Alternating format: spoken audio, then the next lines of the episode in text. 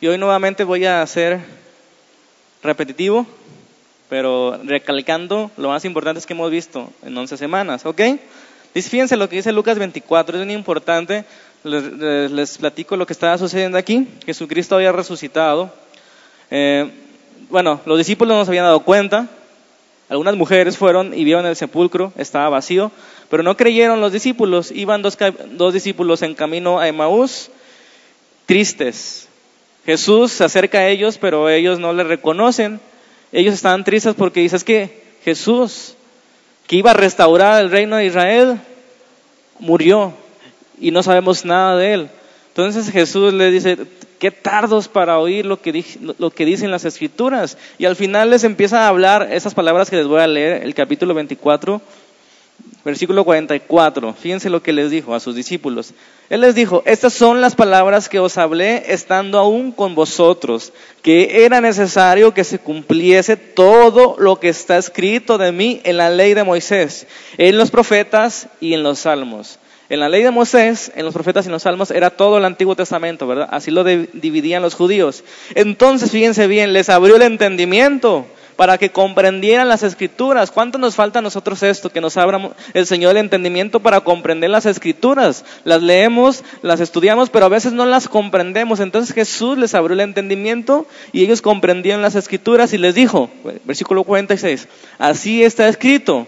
Y así fue necesario que el Cristo padeciese y resucitara de los muertos al tercer día y que se predicara en su nombre el arrepentimiento y el perdón de los pecados en todas las naciones, comenzando desde Jerusalén. Y ustedes son testigos de estas cosas. He aquí yo enviaré la promesa de mi Padre sobre ustedes, pero quedaos ustedes en la ciudad de Jerusalén hasta que seas investido de poder de lo alto. Muy bien, aquí Jesús les dio una clase del Antiguo Testamento les, explicó lo que quería decir el Antiguo Testamento, que se refieren las escrituras para que Él cumpliera todo lo que se dijo de Él en la ley de Moisés, en los profetas y en los salmos. Eso es lo que vamos a tratar de hacer hoy, aunque ya lo hemos tratado de hacer en el proceso, tratar de explicar lo que significa el Antiguo Testamento. Lo he repetido varias veces y espero que hoy quede un poco más clarificado. La mitad del sermón entonces es hablar acerca del reino de Dios paso a paso que hemos seguido hasta el momento. ¿Ok?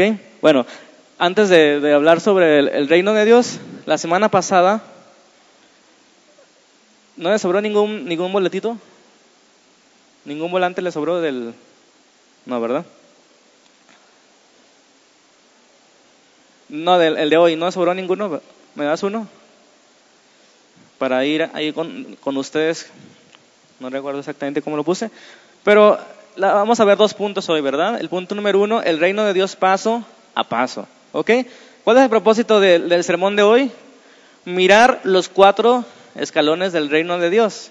Sí, ya los hemos visto, pero hoy lo vamos a recordar, que prácticamente es todo el Antiguo Testamento y el cuarto paso es ni más ni menos que el Evangelio, ¿verdad? El Evangelio del reino. La semana pasada vimos cómo termina el Antiguo Testamento, y vimos cómo comienza el nuevo que está íntimamente ligado. Todo es una misma historia. ¿Vamos bien hasta ahí?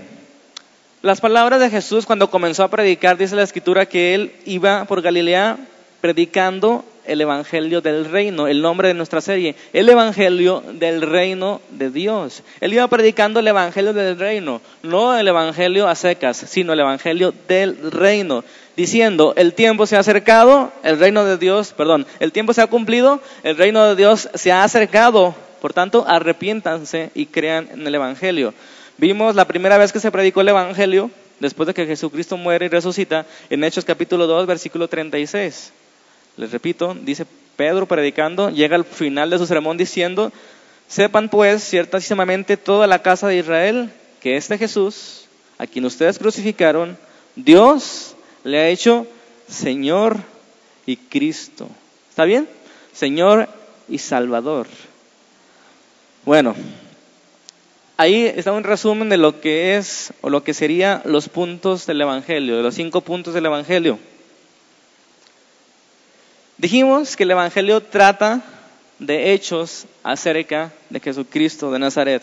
Hechos que tienen que ver, no sé si alcanzan a ver, está muy chiquito, pero ahí viene en su hojita a, a mero abajo, en su hojita dice los cinco puntos del Evangelio, ¿verdad? Los hechos es donde se centra el Evangelio. El Evangelio se trata de lo que Jesucristo hizo, ¿está bien? No de lo que nosotros hacemos o lo que alguien más hace. El Evangelio, los hechos del Evangelio, se trata de lo que Jesucristo hizo, que se pueden resumir en tres cosas. Su encarnación, que quiere decir que vino, que bajó al mundo en forma de hombre. Su crucifixión y su sepultura, conforme a las escrituras. Y, sobre todo, su resurrección. Esos son los hechos del Evangelio. ¿Estamos bien? Ahora, los hechos del Evangelio necesitan testigos. ¿Quién nos habla de los hechos del Evangelio? En primer lugar, el Antiguo Testamento.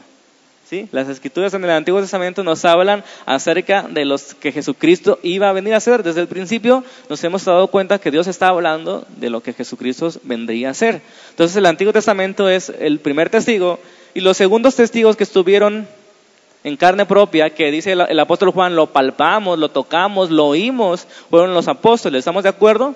Y, mediante los apóstoles fue expandiendo el Evangelio a todas las naciones. Pero comenzaron los apóstoles que vieron realmente Jesús murió y Jesús resucitó. Ellos lo vieron con sus ojos.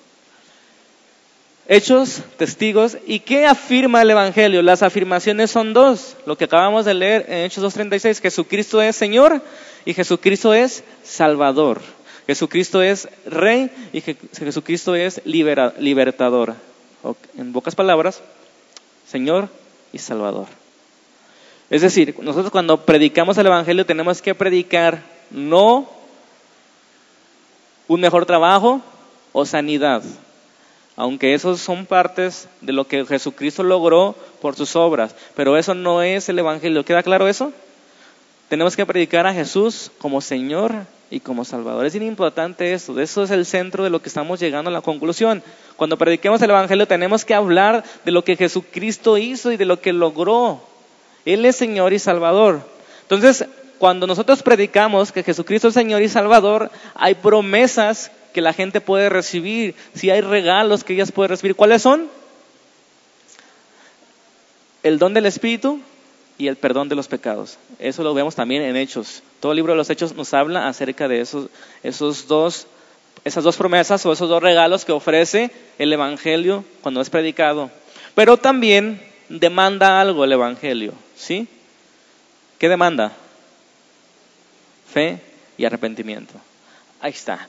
Así de fácil tenemos el Evangelio. ¿Qué es el Evangelio? Lo que Jesucristo hizo, su encarnación, su muerte, su sepultura y su resurrección. Lo que nosotros interpretamos que logró con eso, eso es el significado del, Evangelio. ¿sí? Hay testigos del Evangelio, las escrituras y los apóstoles. Hay afirmaciones, Jesucristo es Señor y Jesucristo es Salvador. Si tú crees en Él, tus pecados son perdonados y vas a recibir el don del Espíritu. Tienes que creer y arrepentirte. Así de sencillo. Así que cuando ustedes vayan a predicar el Evangelio tienen que llevar en mente estas cosas. Yo sé que a veces nos confunde porque las personas a lo mejor están muriéndose y no sabemos cómo hablarle, ¿verdad? No sabemos qué decirle cuando están a punto de morirse, pero el Evangelio sigue siendo el mismo, aunque la gente tenga cinco segundos de vida o tenga un millón de años de vida, el Evangelio sigue siendo el mismo. Jesucristo es Señor y Salvador. Él resucitó de los muertos y ha conseguido revertir lo que el pecado trajo, la muerte. Jesucristo ha traído vida en lugar de muerte. Si tú crees, aunque estés muerto, vivirás. Y eso aplica te queden cinco segundos de vida o te queden 50 años. ¿Vamos bien hasta ahí? En pocas palabras, el Evangelio son las buenas noticias de que Jesucristo ha puesto al alcance a Dios del hombre. ¿sí? En otras palabras, la buena noticia, el Evangelio es la buena noticia que Dios se puso disponible al hombre por medio de Jesucristo, al alcance. ¿Por qué? digo que el alcance? Porque Dios está arriba en el cielo, Dios es santo, Dios no puede habitar con el pecado y la humanidad está muertos en pecado. ¿Están de acuerdo con eso? Entonces Dios tenía que bajar, tenía que descender en forma visible. Entonces en Jesucristo Dios se puso al alcance del hombre para que todo aquel que en Él crea no se pierda, mas tenga la vida eterna Entonces el Evangelio es la obra de Dios por medio de Cristo, por el cual está reconciliando al mundo consigo mismo. Dios está reconciliando, está restaurando al mundo. ¿Por qué? Porque en Adán todo se perdió. La armonía de la naturaleza, la armonía del matrimonio, la armonía entre Dios y el hombre se perdió. Entonces en Cristo Dios está reconciliando consigo mismo al mundo. Se ha puesto disponible, se ha puesto al alcance, tan solo con ver la cruz, uno es salvo. Con creer en Cristo, uno es salvo y todo lo que salvación significa. Si ustedes pueden leer ahí su hojita en la parte, en la página 3, se puede decir. Ahí puse la cita del día. No quiero, quiero que constantemente tengan en mente esto, hermanos. Lo que acabamos de ver, lo que son los cinco puntos del Evangelio y lo que dice aquí de lo que significa ser salvo. Ser salvo no significa que la gente va a decir una oración. Ser salvo significa que la gente va a estar y va a entrar en el reino de Dios por medio de Cristo. Y que todas las cosas que el pecado afectó, poco a poco están siendo regeneradas en el hombre. Ser salvo significa, ahí dice, la salvación, que es la intención del Evangelio, incluye primeramente el rescate de la cautividad esto nos trae a mente la cautividad de Egipto, la cautividad de Babilonia que vimos en el Antiguo Testamento. En la salvación incluye que Dios paga un precio por librar a esa gente de la cautividad. Eso significa ser rescatado, pagar un precio por la sangre de su hijo pagó un precio, por la sangre de un cordero en Israel pagó un precio y el pueblo salió libre, salió libre. Entonces el primer punto es ese, la salvación incluye que el rescate, el pago está pagado, pero no solamente el perdón de los pecados, sino también está incluido en el paquete de la salvación la vuelta al paraíso, a la nueva tierra prometida. Que eso, hermanos, estamos en proceso todavía. Todavía no estamos en la nueva Jerusalén, en la nueva tierra, en el nuevo Edén. Estamos en proceso, estamos en camino. Pero también eso incluye la salvación, en seguir al Rey, seguir y someterse al Rey y Salvador por medio de la fe y el arrepentimiento. Estamos siguiendo ahora no a Moisés como Egipto, como los israelitas, sino seguimos a un mejor y más grande Salvador que es Jesucristo y que nos está llevando como Josué llevó a los israelitas a nuestra tierra prometida. Y en este, ese momento de la vida estamos en camino a la tierra prometida. Eso también incluye la salvación. ¿Qué más incluye la salvación? recibir el nuevo pacto, así como el pueblo de Israel recibió el pacto en, la ley, de, la ley en tablas de piedra, así nosotros recibimos el pacto en nuestro corazón por medio del Espíritu Santo. ¿Sí? Todo eso incluye salvación. Todo eso incluye salvación. Entonces, cuando nosotros predicamos el Evangelio, tenemos que decirle a la gente que todo eso significa salvación. No solamente es arrepentirse en un momento, sino es seguir a Jesús, seguir al Rey de este reino que nos va a liberar de la cautividad en el pecado en el que estamos y nos va a llevar a una nueva tierra prometida y nos va a sellar sus leyes en nuestros corazones para que podamos cumplirlas como Él desea. ¿Cuántos tienen al Espíritu? Ustedes son el pueblo de Dios. Amén. Entonces, el Evangelio del reino significa que debemos predicar un Evangelio, unas buenas noticias que Dios se ha puesto disponible en, Cristo, un Evangelio con un rey. ¿Sí? Porque solemos predicar un evangelio sin rey, un evangelio sin conexión a todo el Antiguo Testamento. Necesitamos predicar un evangelio que proclama a Jesús como rey y como Salvador. Él es el camino al reino, Él es la puerta al Edén, Él es el rey del reino, Él es el mediador del mejor pacto, Él es todo para nosotros. Eso trata el Evangelio cuando predicamos acerca de Jesucristo, de quién es Él y de lo que hace en nosotros. Amén. ¿Qué debemos hacer? Cree en Él, arrepiente de tus pecados y Él te dará vida eterna. Bueno, vamos entonces al punto número uno rápidamente. Esto ya lo hemos visto una y otra vez, pero no está de más.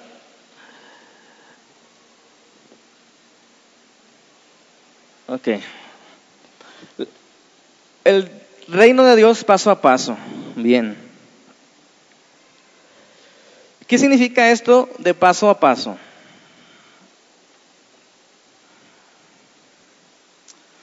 Quiere decir que Dios poco a poco ha ido revelando más y más acerca de lo que es el reino de Dios. Hermanos, si yo quiero de verdad que esta nos cambie la vida, ¿sí? contemplar lo que significa el reino de Dios debe de cambiarnos la vida, hermanos, porque ya estamos dentro del reino y lo que eso significa, ¿sí? No importa cuál sea nuestra condición, hermanos, pero necesitamos apasionarnos. Por eso dice la escritura, busca primeramente el reino de Dios. ¿Qué significa eso? Esa ha sido una de las preguntas que nos ha llevado a esa serie. ¿Qué es el reino de Dios? Ya dije, Dios desde el principio va aumentando su revelación, como por un escalón, ¿sí? Pero, ¿qué es el reino de Dios? Y quiero que quede claro hasta aquí. No sé si necesitas apuntarlo, ya lo he dicho en otras partes, pero el reino de Dios consiste en que el gobierno de Dios es aceptado voluntariamente. Así de sencillo. El reino de Dios significa que el gobierno de Dios es aceptado voluntariamente. Y esa palabra voluntariamente es esencial. ¿Por qué lo digo? Porque hermanos, nosotros sabemos que Dios gobierna sobre todo, sí o no.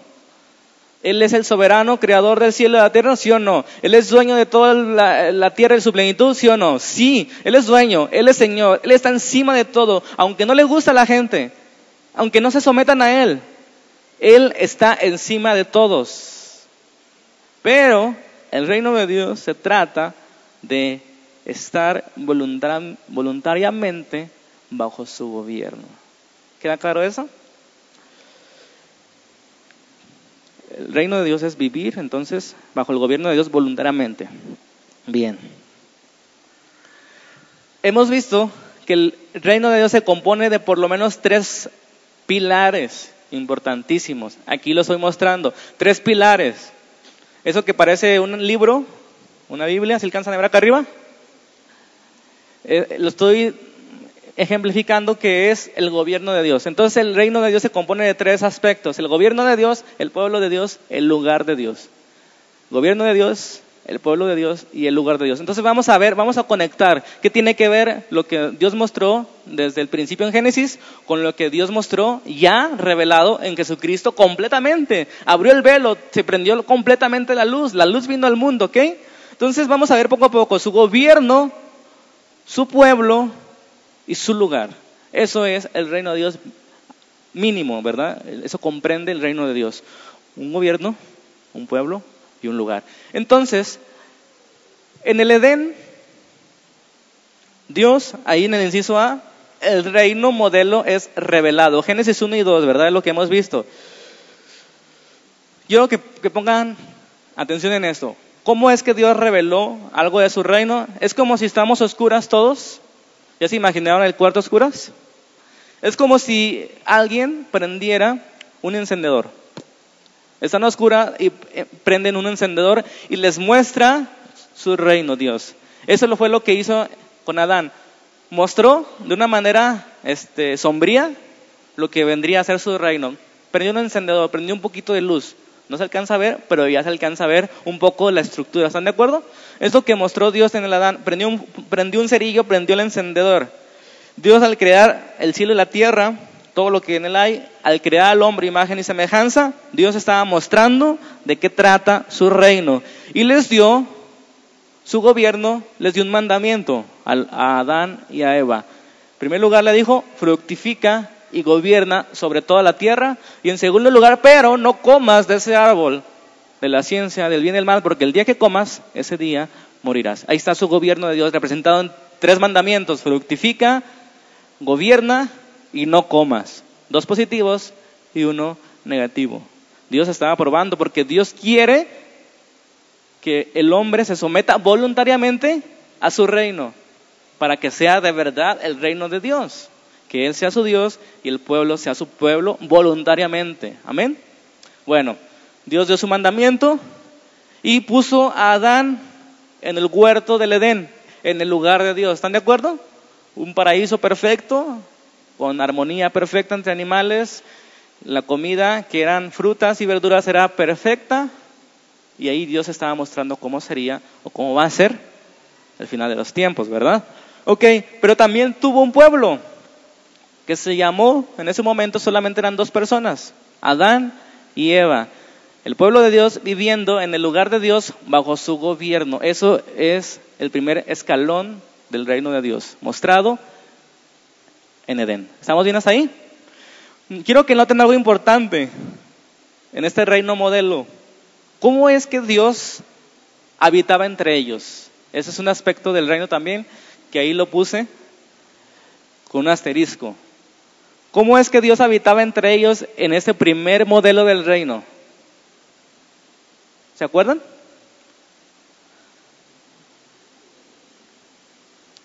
Con Adán y Eva, ¿cómo Dios interactuaba?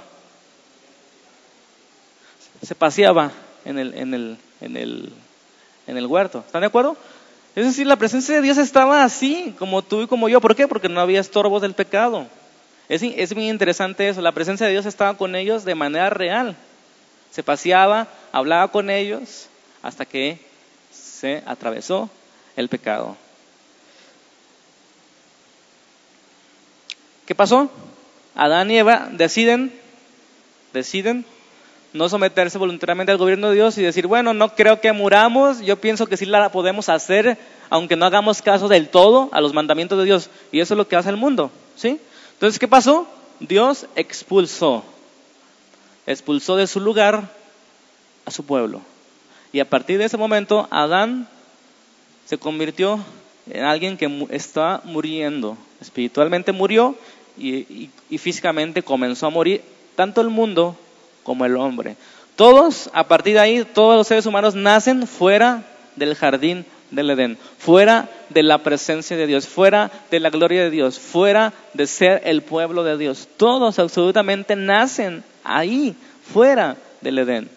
Eso es bien importante a la hora de evangelizar. Todos están destituidos de la gloria de Dios por cuanto todos pecaron. Todos. Todos. ¿Vamos bien? Inciso B, entonces, ya vimos que en el inciso A prendió un cerillo o un encendedor y se vio algo, pero no se alcanzaba a ver todo. Ok. Entonces, en el inciso B, ahí dice la promesa y el cumplimiento parcial del reino en Israel. Israel como nación nos muestra un poquito más acerca de cómo será el reino de Dios. Es como si, en vez de prender un foquito, un encendedor, perdón, prende un foquito de 10 watts, ¿verdad? Y el cuarto es muy grande, pero prende un foquito de 10 watts y se alcanza a ver ya más que, que, se veía con el encendedor. Entonces eso nos muestra Dios en la historia de Israel, cómo su reino fue cumpliéndose. ¿Está bien? ¿Ya puedo cambiarle ahí? Ok, entonces vamos al siguiente escalón. Ya el primer escalón fue con Adán, el siguiente escalón es con Abraham, ¿verdad? Dios le, le promete y le cumple en sus hijos, en su descendencia, cómo sería el reino de Dios. Otra vez se repiten los tres aspectos del reino, que es el gobierno de Dios, el pueblo de Dios y el lugar de Dios. En estos momentos de Abraham, yo les pregunto, ¿quién es el pueblo de Dios? Israel, ¿verdad? Como Dios le había prometido, a, tu descendencia, Abraham, le daré, haré cumplir lo que se perdió con Adán, ¿verdad? Mi reino se ha restaurado en tus descendientes, a tus descendientes, a tus descendientes que son Israel, así le llamó a los descendientes de Abraham, ¿verdad? Los israelitas, las doce tribus de Israel, a tu descendencia le daré una tierra, una tierra prometida donde fluye leche y miel que se llama Canaán, ¿verdad? A su descendencia se la daré. Dios cumple. Dios sacó al pueblo de Egipto de la cautividad y los lleva hacia la nueva tierra y en el camino les da el pacto, que significa el gobierno de Dios. Ese pacto que hicieron en el monte Sinaí significa el gobierno de Dios. Y ese pacto es mucho más, mucho más extenso que, lo que, que los mandamientos que les dio Adán y Eva. ¿Están de acuerdo? Ustedes pueden leer todo el libro de Deuteronomio y ahí está resumido, sintetizado y re, este, repetido el pacto que se dio en Éxodo 20. ¿sí? Todo el libro de Deuteronomio es bien importante porque ese es el gobierno de Dios sobre el pueblo de Israel y en el lugar de Dios que era Canaán. Eso es el reino de Dios en el siguiente escalón. Pero ¿qué sucedió? Ustedes saben, Dios estableció su gobierno, antes lo había establecido en un hombre, más bien en un matrimonio, Adán y Eva. Eh, ellos iban a gobernar sobre toda la tierra, pero ahora con el pueblo de Israel, las doce tribus, eran más gente, estableció reyes y sacerdotes que iban a gobernar. ¿Están de acuerdo conmigo? Reyes y sacerdotes. ¿No les suena eso algo que, dice el libro de Apocalipsis? Que nos ha hecho a los cristianos, a los hijos de Dios, un, un pueblo de un reino de sacerdotes, reyes y sacerdotes. Eso se está refiriendo, ¿sí? Entonces el pueblo de Israel era gobernado por reyes y sacerdotes.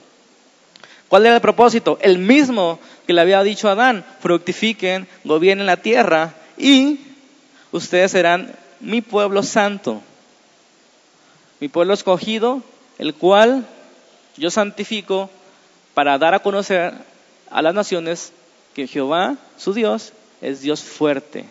¿Sí? Entonces ya se le dio un mandamiento más específico al pueblo de Israel, ser luz a las naciones, ser bendición a las naciones. Si vamos entendiendo el reino de Dios cómo va avanzando, aquí ya son más. ¿Qué sucedió? Al igual que Adán, Israel como nación fracasó. ¿Sí? No fue fiel al pacto de Dios y nuevamente Dios los expulsó, como había advertido en Deuteronomio 28. Dios expulsó al pueblo de Israel, ya estando en Canaán, los expulsó nuevamente. Se repitió cuando los expulsó del Edén, ahora los expulsa de Canaán. ¿Estamos bien hasta ahí? Bueno, otra vez el hombre se encuentra fuera del reino de Dios. Y vamos al siguiente escalón. Si ya dijimos que se prendió un encendedor, se prendió un foco, aquí podemos ver que en el reino, en la profecía de un mejor reino, que podemos ver cuando el pueblo ya está cautivo en Babilonia, eso lo podemos ver ahí. Dios encendió un reflector, ¿verdad? Ya se ve más. Ya dio promesas más específicas de un nuevo rey, un salvador que va a morir, que van a ser de una virgen, que Dios va a mandar un, un mensajero antes que él, al profeta Elías, que va a ser llamado de Egipto, y muchas profecías que se cumplen en Jesús. Ya en ese tiempo se da a conocer más más y más acerca del reino. Un nuevo rey, un nuevo éxodo, un nuevo pacto. Ellos no entendieron todas esas cosas, ¿verdad? No entendieron que se trataba de un nuevo rey, que era hijo de David ciertamente, pero que no venía a liberarlos solamente de Roma o de, Babilonia, sino venía a liberarlos de su pecado. Ok. ¿Quién era el pueblo en esos momentos del cautiverio? ¿Quién era el pueblo de Dios? El remanente. ¿Sí? ¿Qué significa remanente? Los que regresaron a Jerusalén. Todo todos los israelitas fueron esparcidos por las naciones y Dios los llamó, vengan, regresen a Sion, que se llamaba Jerusalén. En ese momento le decían Sion a Jerusalén. Regresen a Sion, va a ser restaurado las cosas. Va a venir un, un nuevo rey. ¿Sí? No quisieron regresar la mayoría. Y los que regresaron se les llamó el remanente. El remanente entonces en ese tiempo, en el tercer escalón, era el pueblo de Dios. ¿Y cuál era el lugar de Dios? Jerusalén. Ya no era Canaán. Fíjense, primero era todo el huerto del Edén que era más grande, después era la nación de Canaán que era más pequeña y ahora es solamente la ciudad de Jerusalén. ¿Sí? Ok, creo que no dije en el anterior, me pasó, ¿Cómo es que Dios habitaba entre ellos? En el, en el reino de Israel. En el tabernáculo y en el templo. Ahí estaba la presencia de Dios. Ya no estaba libremente paseando entre ellos, ahora estaba en el tabernáculo y en el templo. Y aquí también, nuevamente, Dios manda a reconstruir el templo y Él habita en el templo. ¿Está bien? Y el pacto es el mismo de Éxodo, de Deuteronomio, pero ahora es un, nuevo compromiso, el pacto renovado. ¿sí? ellos se comprometen, ustedes pueden leer en, Esdras, Nemías, que el pueblo se compromete ahora sí cumplir el pacto. En lo que ellos habían fallado, en lo que sus antepasados fallaron. ¿Y qué, creen que pasó? Volvió a fracasar. ¿Por qué? El pueblo estaba triste. En esta ocasión no era que se fueron, sí se fueron, pero no completamente a otros dioses, ¿verdad? Pero en este momento era más la incredulidad. ¿Cuál incredulidad? De que el nuevo rey no era como ellos pensaban. Zorobabel, que era el hijo de David, gobernador de esos momentos, no era como David, tan poderoso. Que el nuevo pueblo no era tan numeroso como el que salió de Egipto. ¿Sí? La ciudad de Jerusalén no era tan grande como la nación de Canaán. Y el templo, chiquito y feo, no era tan glorioso como el que había construido Salomón. Ellos entonces se deprimieron y su esperanza de la restauración del reino murió. 400 años esperando ellos que Dios restaurara a la nación de Israel y, se han, y han estado esperando hasta el día de hoy la restauración de Israel. No entendiendo que Dios, al mostrarles a Israel, quería mostrarnos un reino más grande que una simple nación terrenal. Un reino eterno, un rey eterno, un pueblo eterno y un pacto eterno. Eterno quiere decir que pasa más allá de la vida en esa tierra. ¿Vamos bien? Ok, ya pasamos tres escaloncitos. Dios prendió un cerillo en Adán. Al siguiente escalón vemos un foquito prendido en, Israel como nación. El paso número tres, en, en, el remanente de Israel vemos más revelación, aunque ellos no quisieron ver sobre el reino de Dios. Y ahora estamos en el cuarto paso, en el que nosotros estamos hoy.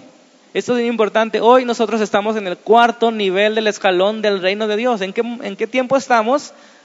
En el reino de Dios ha venido en Jesucristo.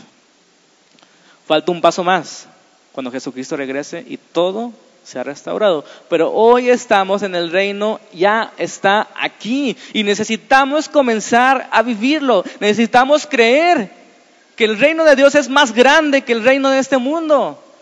Que el reino de su Hijo es más grande que el reino de las tinieblas y que hemos pasado a vida para anunciar las virtudes de aquel que nos llamó a ser luz.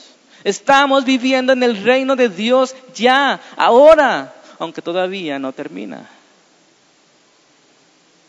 Eso es bien importante. hermano, gózate. Hermano, ya estamos palpando la vida eterna. Hermano, ya estamos palpando la presencia de Dios. Dios ya no está en el templo, ya está con nosotros, en Jesucristo y que nos ha dado su Hijo, a su Espíritu Santo para que more en nosotros. Un templo no hecho con manos de hombre. Hermano, estamos experimentando, experimentando las mieles que Adán y Eva vivieron en el Edén pero todavía no se completa el proceso de regreso a la tierra prometida, pero ya estamos salvos, ya hemos sido rescatados y yo quiero que eso, hermanos, mueva nuestra vida, nos dé esperanza, nos dé fe, nos dé confianza, hermanos, estamos en el reino y Jesucristo es el rey de nuestras vidas y le estamos siguiendo a Él y Él merece nuestro tiempo, Él merece nuestra honra, nuestras alabanzas, nos ha salvado. Amén. Entonces el, el cuarto escalón es este. Hoy solamente vamos a ver los tres aspectos del gobierno de Dios, el pueblo de Dios y el lugar de Dios, solamente vamos a ver el pueblo de Dios. ¿Qué significa realmente? Si, si ven el título del sermón de hoy, dice el real pueblo de Dios, que es Jesucristo. Aquí en este cuarto escalón, hermanos, llegó el rey llegó el Salvador, llegó el nuevo libertador, el cual sacaría a su pueblo de la cautividad y nos llevaría a la tierra prometida y nos daría un pacto en nuestros corazones. El cumplimiento de aquellas imágenes del Antiguo Testamento, de aquellas figuras, de aquellas maquetas, de aquellas sombras, el cumplimiento serán de manera real en Cristo todas las cosas se cumplen en Cristo. Y vamos a ver hoy qué significa que todas las cosas se cumplan en Cristo. El primer escalón encienden un, encienden un cerillo, se ve algo. El siguiente escalón encienden un foco, se ve más. En el siguiente escalón encienden un reflector, se ve más. Pero hermanos, en el cuarto escalón, el evangelio del reino, el evangelio ha llegado, la luz vino al mundo. Ya no es un cerillo ni un foco, la luz vino al mundo para revelar cómo es el reino de Dios. Jesucristo es el rey del reino. Pero los hombres amaron más las tinieblas y no quieren venir a la luz porque sus obras van a ser reprendidas. La luz vino al mundo. No para condenarlo porque ya estaba condenado, ya estaba fuera del paraíso. Y la luz vino al mundo para reconciliarlos, para perdonarlos, para salvarlos, para llevarlos de nuevo con Dios. Y el mundo no entiende su condición y los cristianos callamos y nos da temor, hermanos, pero nosotros somos embajadores del reino de Dios. Como si Dios rogase a los hombres, reconcíliense con Dios. Estamos a entender eso cada vez más. Hermanos, la gente está en el reino de las tinieblas. Hermanos, ellos están condenados y usted es salvo. ¿Sabe lo que eso significa? Que va a vivir para siempre con Dios. Necesitamos vivir ya el reino de Dios. Necesitamos hablar, testificar del rey. Vamos al punto número dos.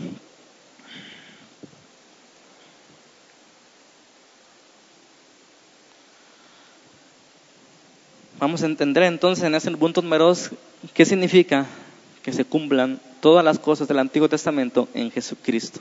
Especialmente esos tres aspectos, hermanos. ¿Sí? El gobierno de Dios, el pueblo de Dios y el lugar de Dios. Porque no todo lo que se dice en el Antiguo Testamento, no todos los versículos tienen una relación con Cristo. Solamente lo que la Biblia confirma en el Nuevo Testamento tiene relación con Cristo. ¿Sí queda claro eso? Que a veces pensamos y, decimos, ¿qué tienen que ver las cinco piedras de, de David con Cristo? Y comenzamos a investigar cosas que no tienen nada que ver. Si la Biblia no dice un cumplimiento, no tenemos nosotros derecho a decir esas cosas. ¿Qué queda claro eso? Solamente lo que la Biblia confirma. Yo no sé de dónde sacan tantas cosas, ¿verdad? O sea, es bonito también especular. Oye, eso se podía referir a esto.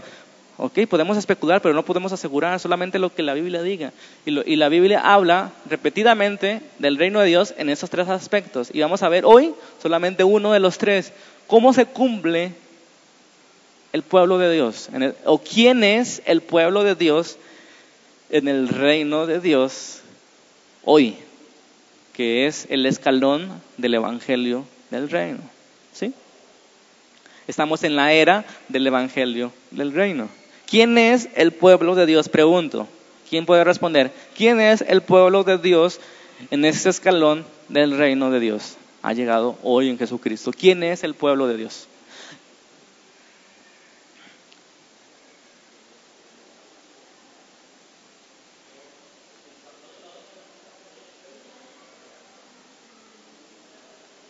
Muy bien, todos, creo que todos son respuestas buenas, pero vamos a ver, así como en el Antiguo Testamento todos estaban en Adán, hoy el pueblo de Dios todos están en Cristo.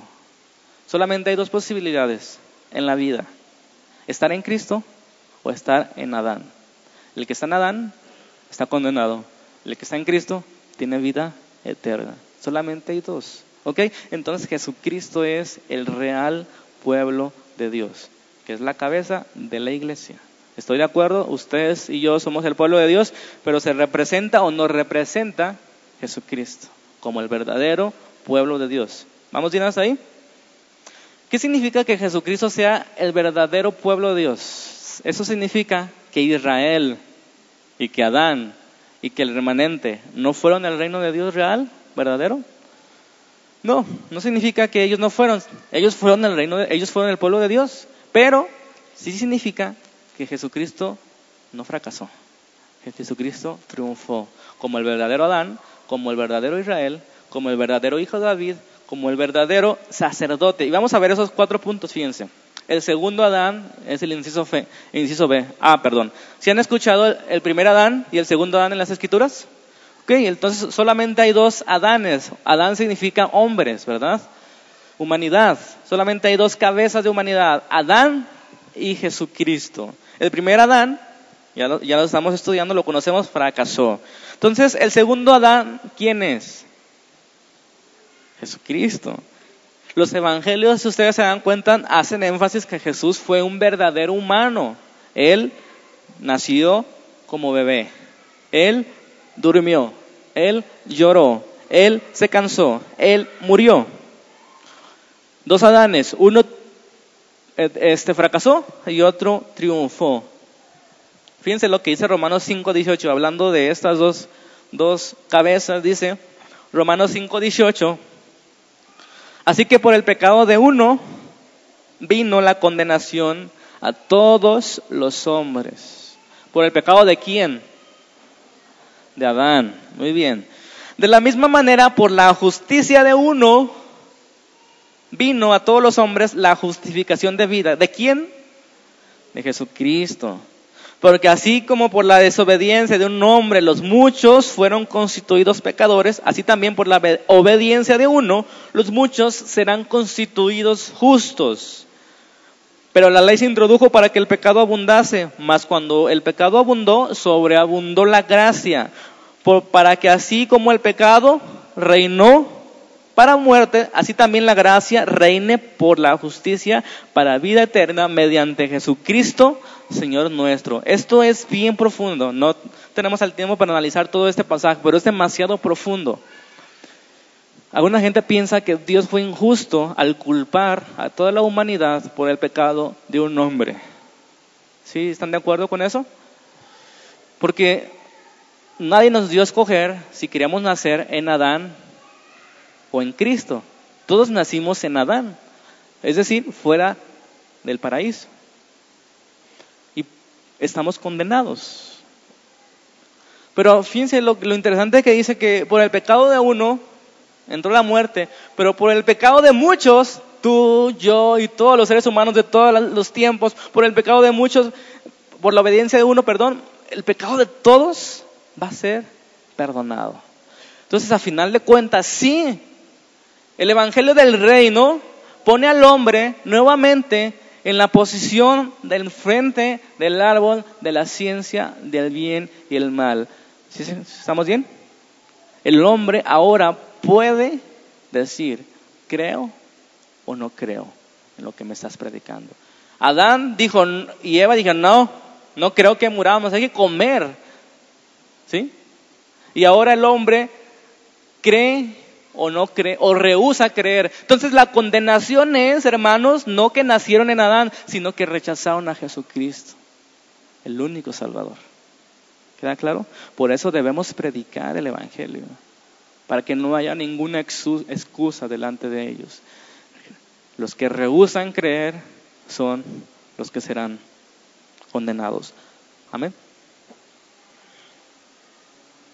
Todo lo que Adán no pudo hacer, Jesucristo lo hizo. Fue tentado, pero sin pecado. Saliendo victorioso y devolviendo al nuevo pueblo de regreso con nuestro Dios. ¿Cuántos se gozan en ese regreso? Jesucristo revirtió. Por la culpa de Adán entró la muerte y por la culpa de Jesucristo entró la vida nuevamente. ¿sí? En Jesucristo podemos tener vida nuevamente y vivir con Dios siempre. Bien, el inciso B dice, la simiente de Abraham y el verdadero Israel. Eso es interesante, ¿verdad? Entonces Jesucristo es el verdadero Israel. Jesucristo es la verdadera simiente de Abraham. Cuando Jesús era niño, ¿se acuerdan cuando estaba pequeño? Todavía en, brazos, yo creo, Herodes tuvo celos del rey de los judíos que había profetizado, ¿verdad? Tuvo celos y mandó matar a todos los niños menores de dos años. ¿Qué hicieron sus padres de Jesús? ¿A dónde se lo llevaron? A Egipto. Fíjense cómo, cómo Dios todo era una sombra figura de lo que vendría en Jesucristo. Sus padres lo llevaron a Egipto y Mateo dice en Mateo 2.15, fíjense bien lo que dice Mateo 2.15, y estuvo allá en Egipto hasta la muerte de Herodes para que se cumpliera lo que dijo el Señor por medio del profeta Oseas en Oseas 11.1. Para que se cumpliera, ellos se lo llevaron a Egipto para que se cumpliera lo que dijo el profeta Oseas. De Egipto llamé a mi hijo. Eso es bien interesante. Hermanos, el profeta Oseas se refería, cuando profetizó que de Egipto llamaría a mi hijo, ¿a quién se refería? ¿A Israel o a Jesús? A los dos. Porque era real, el pueblo, de, pueblo de Israel fue llamado de Egipto y Dios le llamaba hijo a Israel, a su pueblo. Yo soy su padre y ellos, son mis hijos, ¿verdad? Entonces el profeta, o sea, se refería en ese tiempo al pueblo de Israel, pero esas palabras penetraban la, trascendencia del tiempo y se, eh, se, profundizaban hasta la llegada de Jesucristo. Era doble cumplimiento. Entonces Jesucristo es el verdadero Israel, a eso se refieren las profecías. Jesucristo es el verdadero Israel, es decir, el cumplimiento del Israel físico. No que Israel físico fue falso, fue verdadero, fue el pueblo de Dios, pero Jesucristo era el cumplimiento perfecto de ese Israel. Jesucristo es el verdadero Israel. Amén. Israel fue exiliado de Dios, de la presencia de Dios. Estaban como muertos. El profeta Ezequiel profetiza sobre los huesos secos, que era Israel profetizando, ¿verdad? Dios restauraría un pueblo muerto y lo traería a vida. Bien, aquí llegamos al punto crucial de este sermón, se puede decir. Ok. De Egipto llamé a mi hijo. ¿Ya se, ya se trasladaron al Antiguo Testamento? De Egipto llamó al pueblo, ¿verdad? De Egipto lo sacó, ¿verdad? ¿Cómo lo sacó de Egipto a Israel físico? ¿Cómo sacó Dios a Egipto? Perdón, a Israel de Egipto. Por medio de Moisés, un mediador, ¿verdad? Por medio de Moisés, sí, un libertador. Mediante plagas, una especialmente. ¿Cuál era la última plaga? La muerte. ¿Cómo libró a Dios de esa plaga que todos eran culpables? Por la sangre del cordero. Pongan atención aquí. La muerte de Jesús es el punto más bajo, más bajo de ese éxodo real. Ok, el éxodo de Egipto, el éxodo de Babilonia, solamente representaban algo más grande, algo más profundo, algo que se iba a cumplir en Jesucristo. Entonces, en Jesucristo, en su muerte, se representa el inicio del éxodo verdadero. ¿Estamos bien hasta ahí? ¿Cuál es el éxodo verdadero?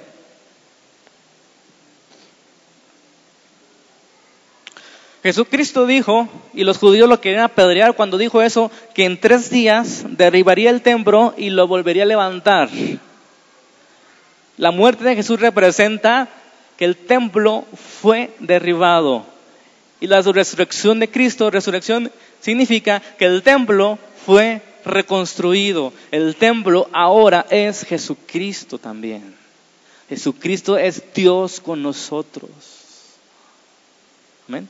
Jesucristo es la presencia de Dios dentro del pueblo, de la humanidad. ¿Vamos a hasta ahí? Entonces, cuando Jesucristo muere, hermanos, es cuando el templo se derriba, cuando las maldiciones, todas las maldiciones de, de, Deuteronomio 28 son puestas en Jesucristo, porque maldito es el que es colgado en un madero. Jesucristo recibió en su carne, en su cuerpo, en su espíritu, todas las maldiciones que tú y yo merecíamos. Amén. Las cargó. Él cargó nuestro pecado en la cruz. Él murió. Y al mismo tiempo que Jesús estaba cargando eso, comienza el nuevo éxodo. Él muere como el nuevo y real Cordero de la Pascua. Pablo dice, Jesucristo es nuestra Pascua. Él es el verdadero Cordero. Cuando digo verdadero, quiero que entiendan que no me estoy refiriendo que el Cordero de allá no era verdadero sino que era solamente una sombra del superior Cordero de Dios que iba a mandar para librarnos de esa plaga y llevarnos a la tierra prometida. Amén. Entonces, en la resurrección de Cristo comienza el retorno a la tierra prometida. Jesucristo resucitó y ahora todos los que están en Cristo van de regreso a la tierra prometida, a la nueva tierra prometida. ¿Cuántos están en Cristo? Usted va a regresar al paraíso. Esa es lo mejor que nos puede pasar, hermanos. No importa cuál sea nuestra situación, nuestra soledad, nuestra aflicción, nuestra enfermedad, nuestro sufrimiento, estamos en camino al paraíso. Amén. Dice Gálatas 3:16. Ahora bien, dice Pablo, a Abraham fueron hechas las promesas y a su simienta. ¿Sí? Dice Pablo, no dice a las simientes, dice a su simiente. No como si fuera mucho, sino como si fuera uno. Y a tu simiente dice, la cual es Cristo. Jesucristo es el verdadero Israel, Jesucristo es la verdadera simiente. Cuando Jesucristo viene al mundo, el, Evangelio de Lucas dice que Jesucristo es verdadero hijo de Adán. La genealogía de Jesucristo llega hasta Adán, ¿verdad? Jesucristo es verdaderamente humano y mediante su bautismo se identifica con toda la raza humana. Y durante su bautismo, ¿ustedes se acuerdan cuáles fueron las palabras del Padre durante el bautismo de Jesús? ¿Se acuerdan? Este es mi Hijo amado en el cual encuentro mi complacencia. Es decir, Jesucristo es declarado el verdadero Hijo de Dios y el verdadero Israel. Este es mi Hijo amado. Lo que no pudo Adán, lo que no pudo Israel, lo ha logrado Jesucristo. Amén. Y si ustedes se dan cuenta y comienzan a leer la tentación de Jesús en Mateo 4, Marcos 1 y, Lucas 4, Ustedes deben entender las tentaciones a la luz de las tentaciones que tuvo Adán y las tentaciones que tuvo Israel. ¿Qué pasó con la tentación de Adán? Cayó. ¿Qué pasó con la tentación de Israel en el desierto? Cayó. Y, Moisés está explicando que Israel no pudo mantenerse fiel. Y entonces Satanás se acerca a Jesús y le dice, si de verdad tú eres el Hijo de Dios, si de verdad tú eres el Hijo de Dios, y Jesús le dice, escrito está, Escrito está en Deuteronomio, donde Moisés está explicando que el pueblo de Israel no pudo soportar la tentación. Jesucristo sí lo pudo. Entonces, esa tentación tiene mucho que ver con lo que Adán e Israel no pudieron. ¿Coincidencia es que Jesucristo llamara a doce? Les pregunto. ¿Fue coincidencia que Jesucristo llamara a doce apóstoles? No porque eran doce las tribus donde se cimentó el reino de Dios en Israel. Doce fueron los apóstoles donde se cimentó el evangelio del reino, los testigos oculares que vieron a Jesucristo resucitar.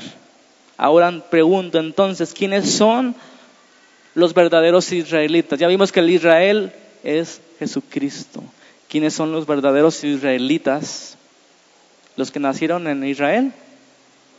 Pablo dice, Gálatas 3, 28, ya no hay judío ni griego, no hay esclavo ni libre, no hay varón ni mujer, porque todos son uno en Cristo Jesús. Y si ustedes son de Cristo, ciertamente linaje de Abraham son y herederos según la promesa, un nuevo rey, un nuevo gobierno, una nueva tierra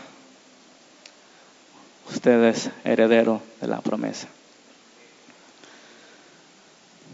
Ya casi terminamos, ¿eh? Ha estado largo, pero estamos relacionando estas cosas. Yo quiero que pongan atención en ese lenguaje, hermanos, que usan los, los autores del Nuevo Testamento. Todo el lenguaje tiene que ver con Israel, ¿sí? Por ejemplo, Pablo, perdón, Pedro, ¿cómo les llama a la iglesia? Él dice los elegidos expatriados. ¿Sí?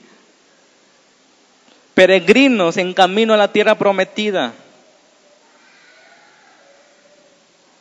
Él dice que somos una nación santa, pueblo escogido por Dios. Todo está hablando de la figura que era Israel. Ahora la iglesia es el verdadero Israel ni judío, ni griego, ni hombre, ni mujer, ni esclavo, ni libre. Solo los que están en Cristo son el nuevo Israel. Vamos rápidamente al, inciso C.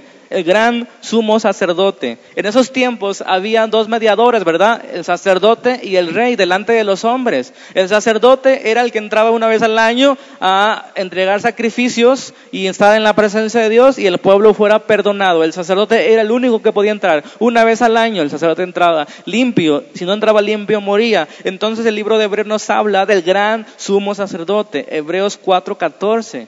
¿Sí?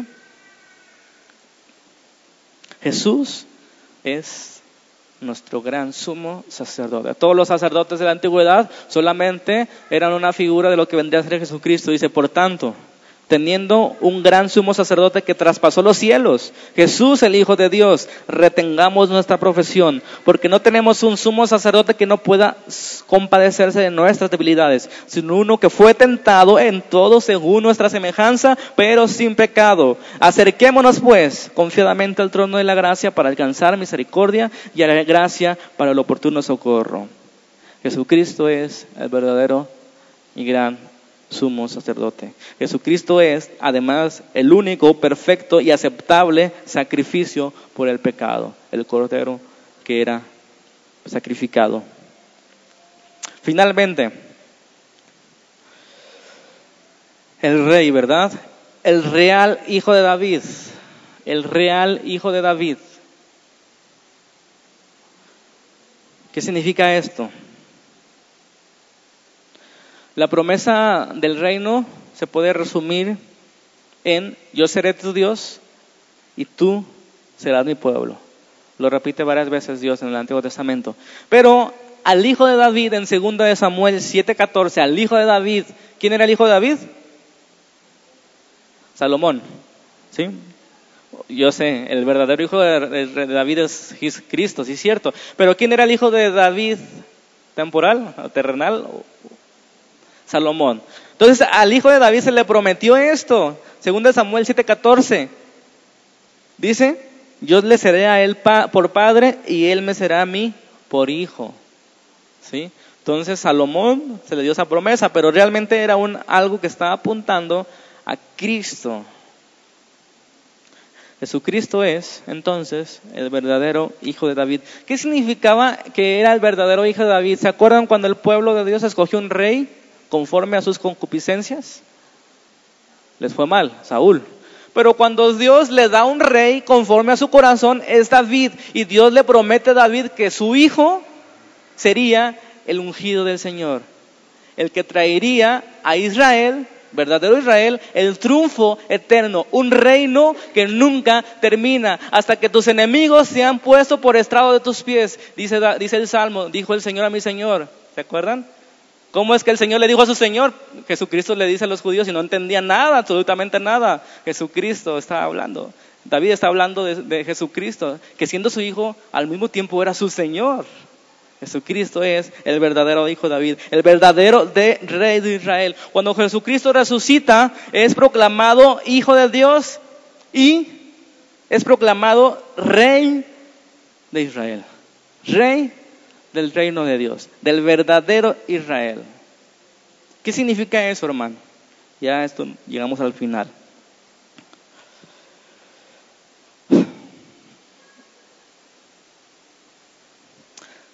¿Qué significa esa promesa de Dios a David, al hijo de David, de que su reino es un reino inconmovible, un reino eterno, un reino que nunca terminará. ¿Qué significa eso?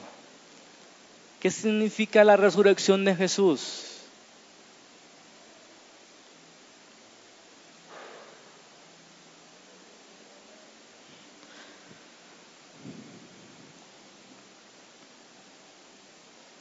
¿Se acuerdan la profecía de Daniel 7? Dice Daniel que vio a alguien como hijo de hombre que estaba a la diestra de otro, de anciano de días, gobernando en un reino. Amén. Hermanos, la resurrección de Jesús ha inaugurado el reino de Dios. Jesucristo es rey de reyes y señor de señores. Hermanos, en la resurrección de Cristo se ha abierto el camino al Padre acérquense confiadamente. Se ha abierto el camino al paraíso. Hermanos, así Jesucristo va a restablecer su dominio sobre toda nación, sobre toda tribu, sobre toda lengua.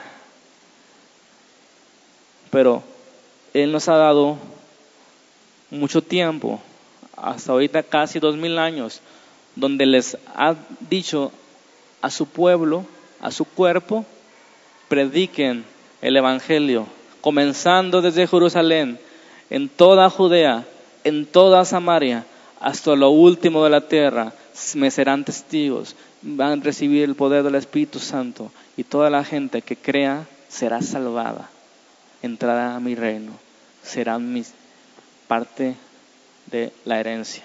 No sé si me explico. Hoy hemos visto prácticamente todo el Antiguo Testamento y lo que tratan los evangelios. Lo que Jesús les explicó al principio, que leíamos, que comenzó a abrirles el entendimiento para que entendieran todas las escrituras. Hermanos, Dios desde el principio ha tenido la misma intención, un reino de Dios, un pueblo, un lugar, pero que se sometan voluntariamente. Él está arriba, Él está gobernando pero todos aquellos que creen, hermanos, tienen vida eterna. El que está en Cristo, nueva criatura es. Eso significa nueva criatura. Que ha sido resucitado de la muerte.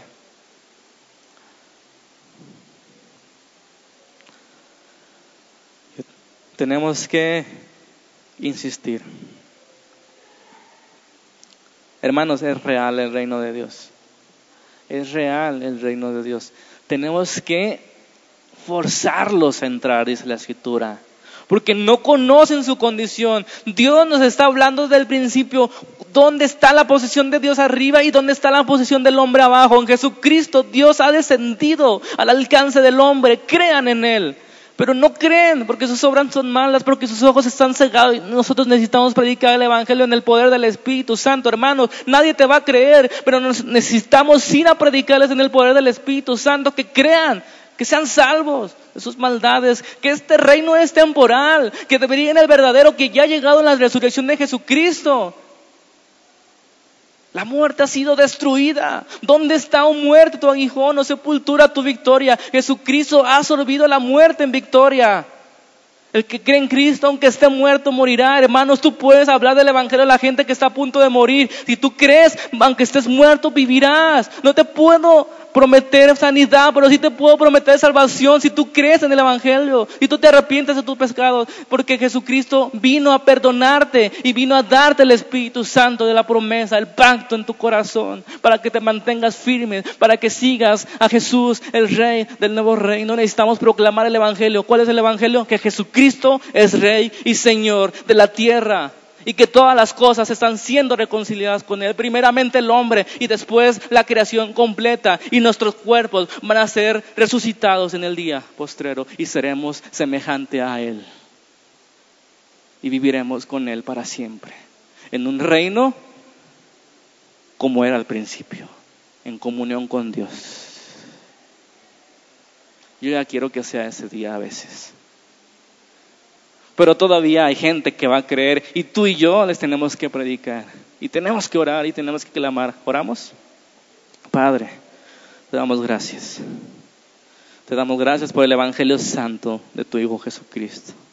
Te damos gracias por la libertad que nos has dado de la cautividad, por el rescate que pagaste por medio de tu sangre, por el Espíritu Santo de la promesa que pusiste en nuestros corazones. Oh Señor, te damos gracias por el Señor Jesucristo que va adelante nuestro Rey y Salvador.